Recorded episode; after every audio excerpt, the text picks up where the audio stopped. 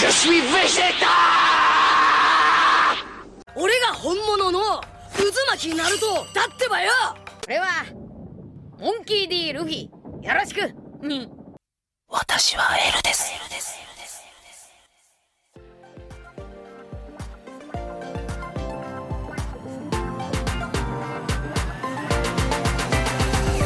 Ohio les Nakama et bienvenue sur ce podcast.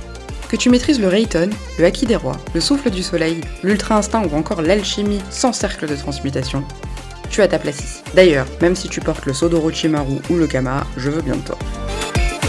Je m'appelle Ségolène, Sego pour les intimes, passionnée de manga depuis pas si longtemps que ça, et j'essaye tous les vendredis de te parler de ce que j'ai lu, de ce que j'ai vu, de ce qui m'a plu ou de ce qui m'a déçu, mais toujours dans la joie et dans la bonne humeur. Bonne écoute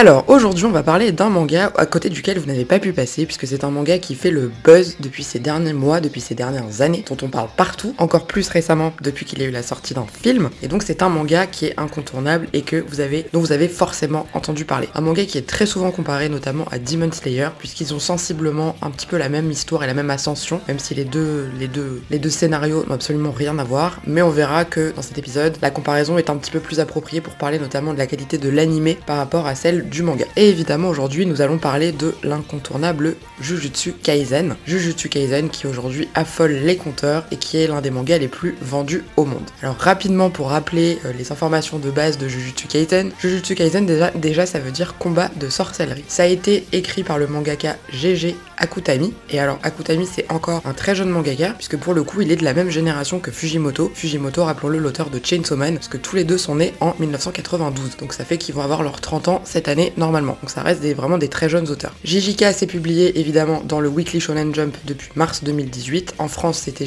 édité chez Kiun et le tome, le tome 14 est sorti hier si je dis pas de bêtises. Enfin mercredi du coup puisque cet épisode sort, euh, sort vendredi. Jujutsu Kaisen au total ça comptabilise plus de 60 millions d'exemplaires en décembre 2021, ce qui fait qui en fait vraiment l'un des mangas les plus vendus au monde. Il y a évidemment un animé qui est, qui est diffusé sur Crunchyroll aujourd'hui. Je pense que vous êtes au courant mais Crunchyroll et Wakanim euh, ont fusionné. Un animé qui est produit par MAPPA, l'excellent studio MAPPA à qui l'on doit la dernière saison, enfin les deux dernières saisons pardon de SNK, SNK donc l'attaque des titans, qui a été diffusé entre octobre 2020 et mars 2021, pardon, Jujutsu Kaisen, hein, pas SNK, et donc aujourd'hui en France vous pouvez le retrouver sur Crunchyroll. Il y a un film d'animation qui est sorti au mois de mars 2022, je pense que vous en avez forcément entendu parler vu le buzz que ça a fait, notamment autour du comportement des gens qui étaient présents à cette, à cette avant-première du film, et c'est un film qui retranscrit les événements du tome 0, tome 0 qui est un tome préquel de l'histoire. Petite précision, il n'y aura absolument pas de spoil dans cet épisode puisque l'idée c'est que je vous parle un petit peu de l'œuvre dans sa globalité, que je vous donne mon avis qui peut-être va en surprendre certains, qui peut-être diffère de la plupart des avis sur ce manga, mais qui reste mon avis, donc je vous en parle aujourd'hui. Alors déjà pour commencer, pour ceux qui ne connaîtraient pas Jujutsu Kaisen, je vous rassure, je ne vais pas rentrer très en détail dans les événements, parce que l'idée n'est vraiment pas de spoiler, mais plus de vous expliquer de manière globale de quoi parle ce manga. Donc l'histoire, ça se déroule dans un monde où il y a des fléaux qui terrorisent le monde. Les fléaux, ce sont des créatures qui naissent grâce aux émotions négatives des humains, par exemple la peur, les angoisses,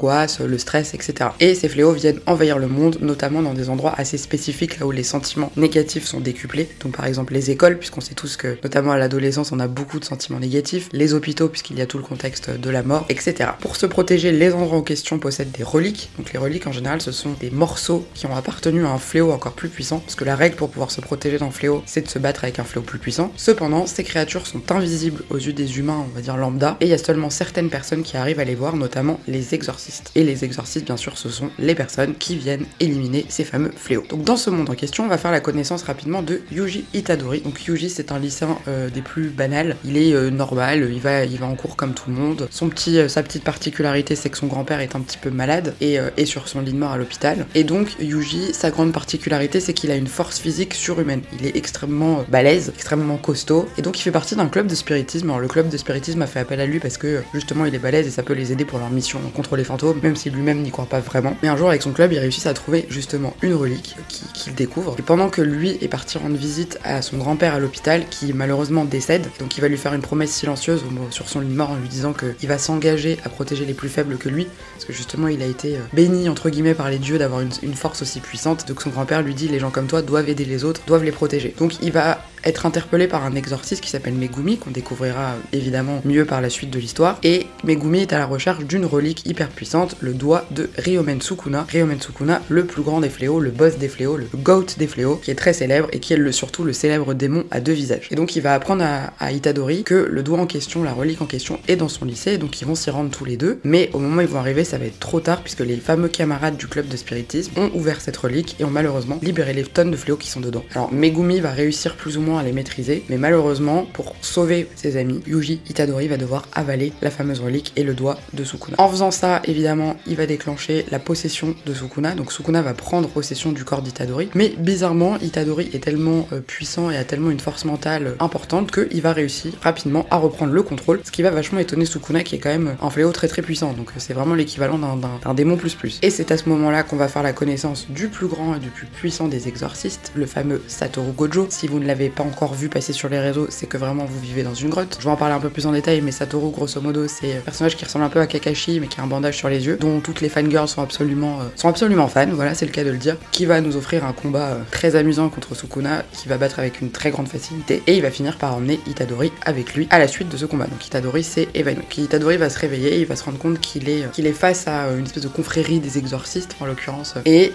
ils vont le condamner à mort, parce que justement, il est aujourd'hui le réceptacle de Sukuna, mais grâce à Satoru Gojo, finalement, ils vont passer un accord. Donc on va, comme ils se sont rendus compte quand même qu'il avait une sacrée force pour réussir à avaler le doigt de Sukuna sans être complètement possédé, on va lui demander, contre potentiellement la vie sauve, d'aller retrouver tous les doigts de Sukuna et de tous les avaler pour pouvoir faire renaître l'intégralité de ce fléau, le faire sortir et pouvoir l'éliminer une bonne fois pour toutes. Donc à partir de là vont commencer les aventures de Yuji Itadori, qui va rejoindre le clan des exorcistes, enfin l'école des exorcistes, sous la supervision de Gojo, et il va avoir dans son équipe le fameux Megumi, qui s'appelle donc Fujiguro, et il va aussi avoir Kuzizaki Nobara, une petite demoiselle qui va rejoindre leur équipe. Moi, Jujutsu Kaisen, je vais vous le dire dès maintenant, ça sera plus simple pour la suite du déroulé. C'est un manga, alors j'ai commencé par l'anime, déjà il faut le savoir, c'est ce que j'ai découvert en premier, et j'ai été très très séduite par cet anime que j'ai trouvé vraiment excellent. Donc c'est vraiment le premier point positif euh, du manga euh, de Jujutsu Kaisen, c'est évidemment l'anime, parce que c'est un excellent travail comme d'habitude de la part de ma part. La qualité de l'anime est vraiment très très bonne, c'est très très beau, les OST sont incroyables, les cara design des personnages sont très bien respectés, très bien travaillés. C'est paradoxal parce que c'est la fois un manga qui va être, enfin une histoire qui va être très sombre, mais il y a des personnages quand même assez hauts en couleur. On accroche tout de suite à cet univers un peu euh, dark fantasy. Les combats sont très bien faits. Il y a une utilisation un petit peu évidemment de la CGI, mais je trouve qu'elle est, enfin que c'est pas, c'est pas abusif. Ça donne vraiment des très beaux combats, une très belle, très belle mise en scène. Et les personnages, euh, on, je trouve que euh,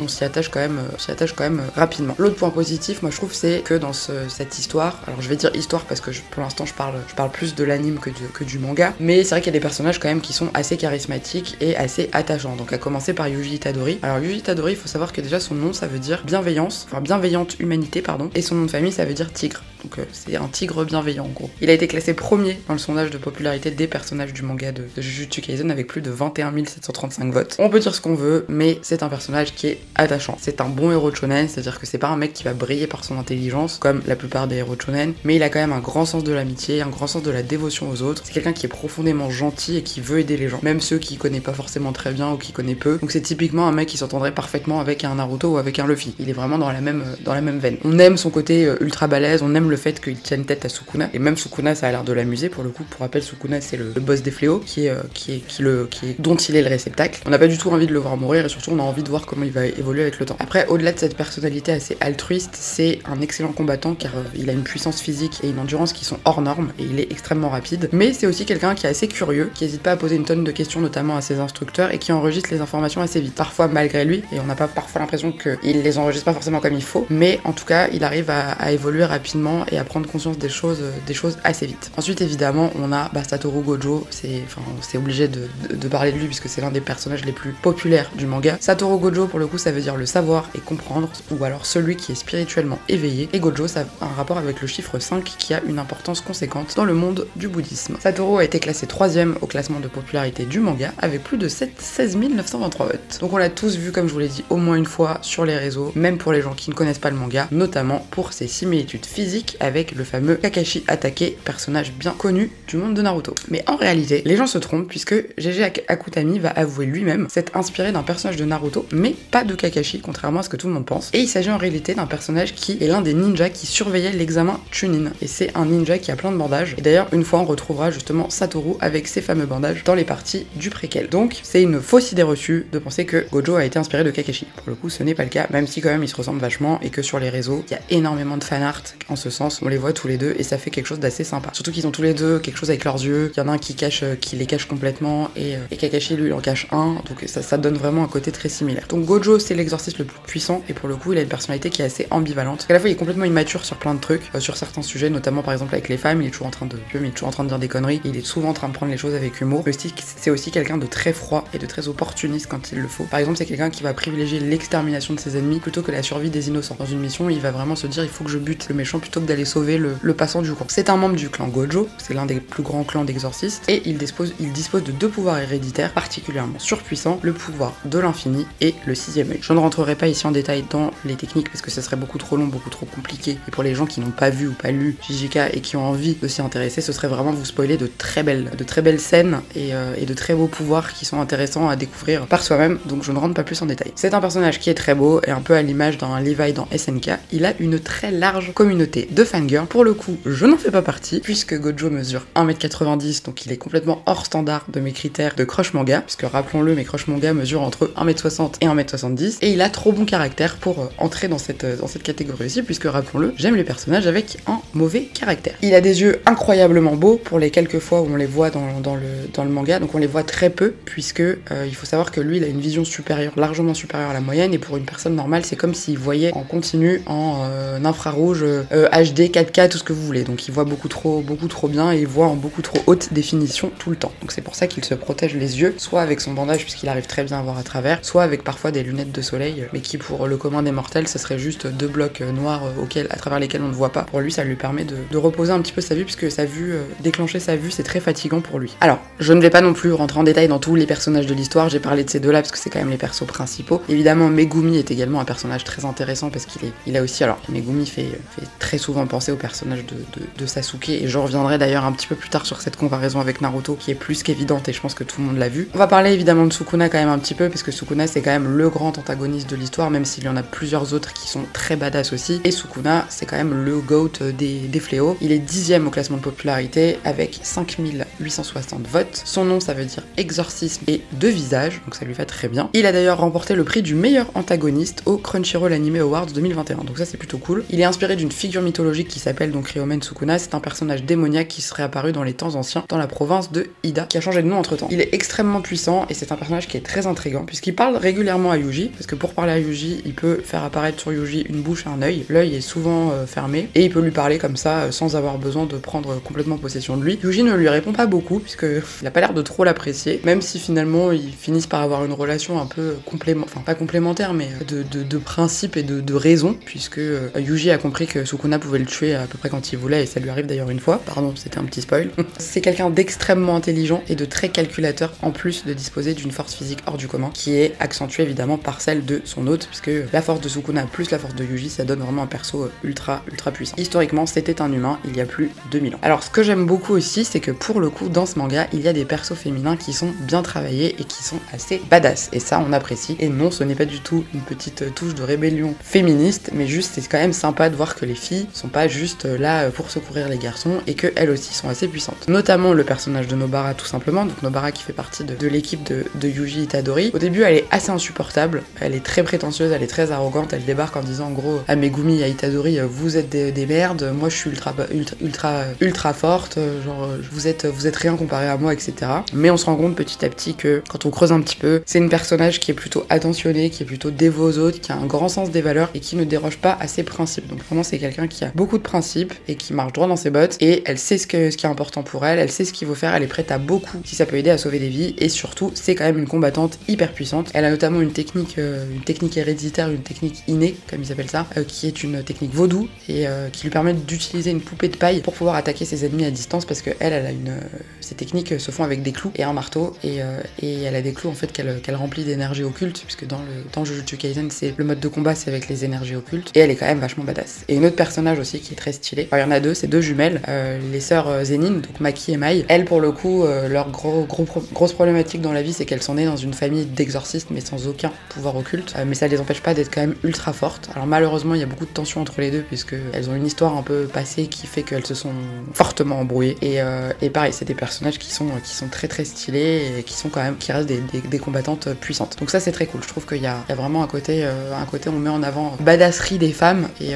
ça, on apprécie toujours parce que, parce que ça en fait des personnages, des personnages très stylés. Ensuite, je dois reconnaître qu'il y a quand même des persos secondaires qui sont très sympas, notamment dans, dans les élèves, les professeurs, les exorcistes. Encore une fois, je rentre pas trop en détail dedans parce que euh, il faut vous laisser découvrir euh, vous-même euh, ce, monde. J'aime beaucoup, je trouve que les persos sont intéressants, ils sont assez, assez variés. On trouve des types de pouvoirs vraiment plus improbables les uns que les autres. Typiquement, il y a un des personnages, c'est un panda, voilà, un panda ninja, enfin un panda hyper, hyper badass, donc c'est assez cool. Ils ont des cara design en général qui sont plutôt bien faits. Ensuite, le monde de l'exorcisme, alors moi, encore une fois, je vous le rappelle pour ceux qui l'oublient de temps en temps, je suis quand même pas une experte manga depuis si longtemps que ça, comme je le dis si justement dans mon, dans mon introduction. Et euh, du coup, c'est vrai que l'exorcisme, c'était un monde de shonen dans lequel j'étais pas encore euh, tombée. Alors, j'ai commencé rapidement à lire euh, du côté sorcellerie Black Clover, comme je vous l'avais dit récemment. Mais c'est vrai que le côté exorciste, c'est assez sympa puisque ça donne lieu à plein de pouvoirs, à plein de monstres assez stylés. Et c'est un monde du coup qui change un peu du côté, du côté ninja par exemple qu'on peut avoir chez un Naruto ou même monde de pirates. Donc c'est encore un univers différent. Alors je sais que j'ai vu passer plein de noms de mangas, euh, exorciste machin, je sais pas quoi, donc je me doute que c'est pas le seul shonen qui traite du sujet. Mais pour le coup, moi c'est un premier bond dedans et c'était euh, c'est sympa, ça me plaît beaucoup. Ensuite, il y a quand même des techniques et des combats qui sont assez stylés, notamment dans l'anime où c'est très bien euh, mis, mis en forme et mis en situation. Donc ça reste quand même un, bon shonen de baston euh, sympa où on voit des monstres qui se prennent des, des patates dans la, dans la face. C'est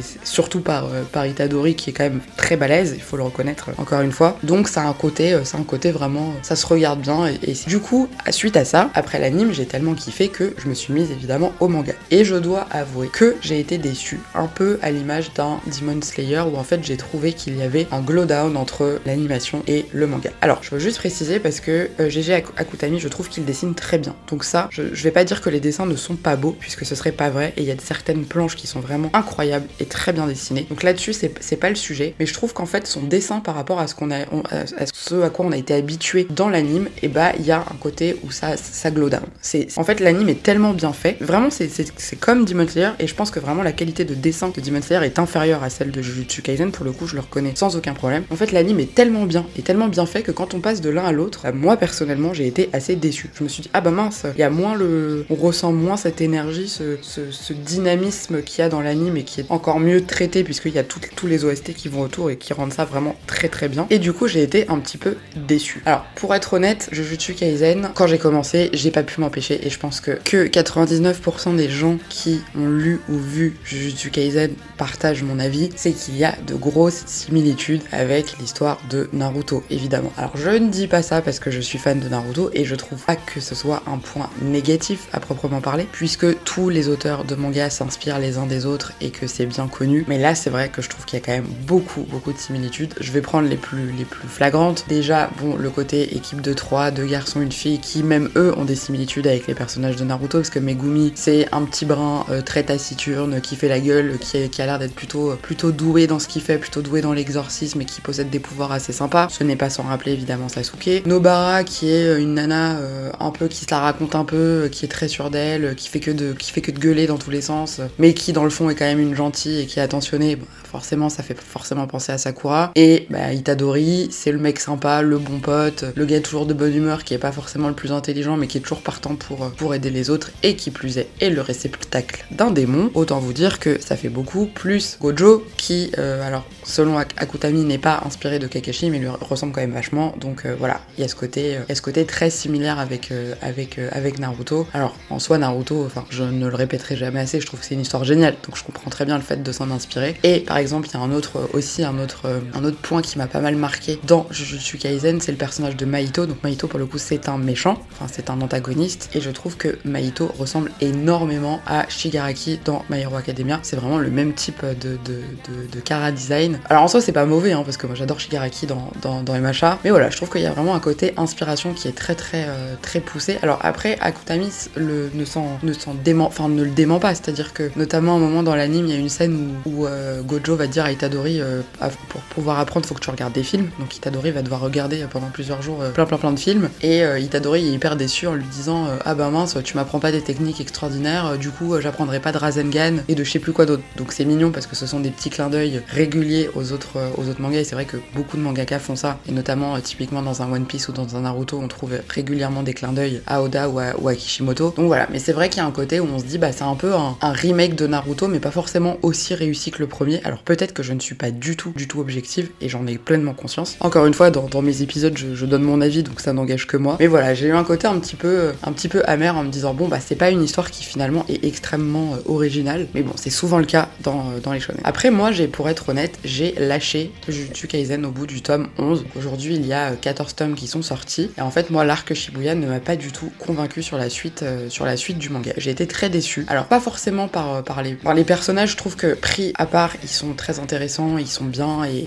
enfin intéressants c'est peut-être un peu excessif parce qu'il y en a certains que je trouve justement pas assez exploités, mais j'ai trouvé qu'en fait l'histoire partait un peu dans tous les sens et pas forcément dans le bon sens du terme. C'est-à-dire que ça devenait un peu, on oubliait un petit peu l'histoire de l'histoire de base. Il y a beaucoup de flashbacks, de retours en arrière pour en savoir un peu plus sur les persos. Typiquement le fait de sortir un tome 0 après les autres, euh, alors que la série est pas finie. Enfin voilà, je trouve je trouve un peu que l'auteur c'est un peu euh, c'est un peu dispersé dans tous les sens et malheureusement en fait le, le manga a pas réussi à me à me transcender et à me à me faire continuer à lire. Alors par contre, je pense vraiment que s'il y a un anime, je regarderai l'anime avec grand plaisir, mais euh, le manga en tout cas m'a pas convaincu. Donc voilà, je me suis euh, j'avais fait à l'époque un épisode de ces mangas que je ne continuerai pas et aujourd'hui, euh, je pourrais dire si je refaisais cet épisode là maintenant que Jujutsu Kaisen fait partie des mangas que je ne continuerai pas parce que je trouve que ma déception a été trop grande entre l'anime et le manga déjà et l'histoire n'a pas pris une tournure qui, moi, a réussi à me captiver. En fait, j'ai très vite ressenti un sentiment de lassitude, j'ai très vite ressenti un sentiment de choses un peu déjà vues, des déroulés d'histoires déjà existants. Donc, encore une fois, je ne rentre pas dans les détails pour ne pas spoiler. Mais voilà, euh, Jujutsu, je pense que pour moi, c'est une petite légère déception. Alors, non sans tristesse, hein, parce que j'étais tellement, tellement hypée par le par l'anime. Et je me souviens, j'avais dit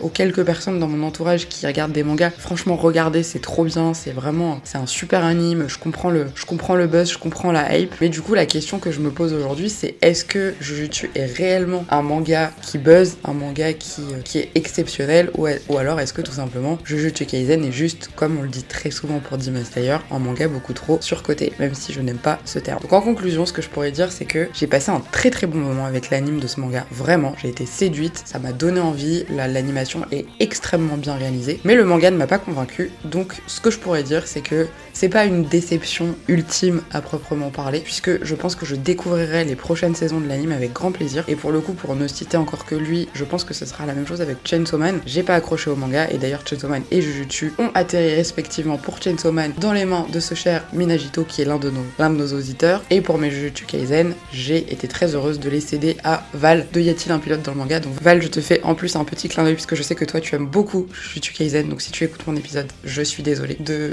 de dire du mal de, cette, de ce manga que tu, que tu apprécies et pour lequel tu es très très très très hypé. Mais bon, c'est aussi les différences qui font euh, la richesse des gens. Donc Jujutsu Kaisen pour moi, le manga c'est un nom. Du moins à partir de l'arc Shibuya, ça ne m'a pas, ça ne m'a pas séduite. Je n'ai pas été convaincue. Par contre l'anime, oui, 100 fois oui, et vraiment je le recommande. Et j'ai très hâte pour le coup de voir la suite parce que peut-être que justement ce côté euh, adaptation euh, exceptionnelle me redonnera envie de redonner une chance à ce manga plus tard en version en version manga, en version relis. En tout cas, vous si vous avez lu ou vu Jujutsu Kaisen, si vous aimez ou si vous n'aimez je serais hyper contente d'avoir votre avis sur ce manga puisque je sais que les avis sont souvent c'est un manga un manga qui est très clivant et que les avis sont souvent très euh, très différents et donc je serais intéressée de savoir si vous aimez ou non et surtout pourquoi vous aimez ou pourquoi vous n'aimez pas et, euh, et d'en discuter avec vous avec grand plaisir. Je profite de la fin de cet épisode et avant de vous quitter pour remercier tous les gens qui prennent la peine de nous laisser des commentaires sur Apple Podcast ou des étoiles sur Spotify. Vraiment pour les podcasteurs, sachez que c'est le meilleur mode de reconnaissance, ça nous fait toujours extrêmement plaisir puisque c'est la seule manière qu'on a à part les réseaux et les interactions avec vous pour avoir un retour sur notre travail et du coup ça nous fait toujours super plaisir. Donc aujourd'hui je voudrais remercier Mary75, Zoé605, ABCT1234 et Mamie Géraldine, mais aussi Kira240 pour leurs très gentils commentaires sur Apple Podcast. Merci mille fois, ça me fait hyper et je suis très heureuse de savoir ce que, ce que je fais vous plaît. Donc euh, voilà, merci à vous, merci de m'écouter, merci de vos gentils retours et j'espère continuer à produire du contenu qui vous plaira. Donc encore mille merci.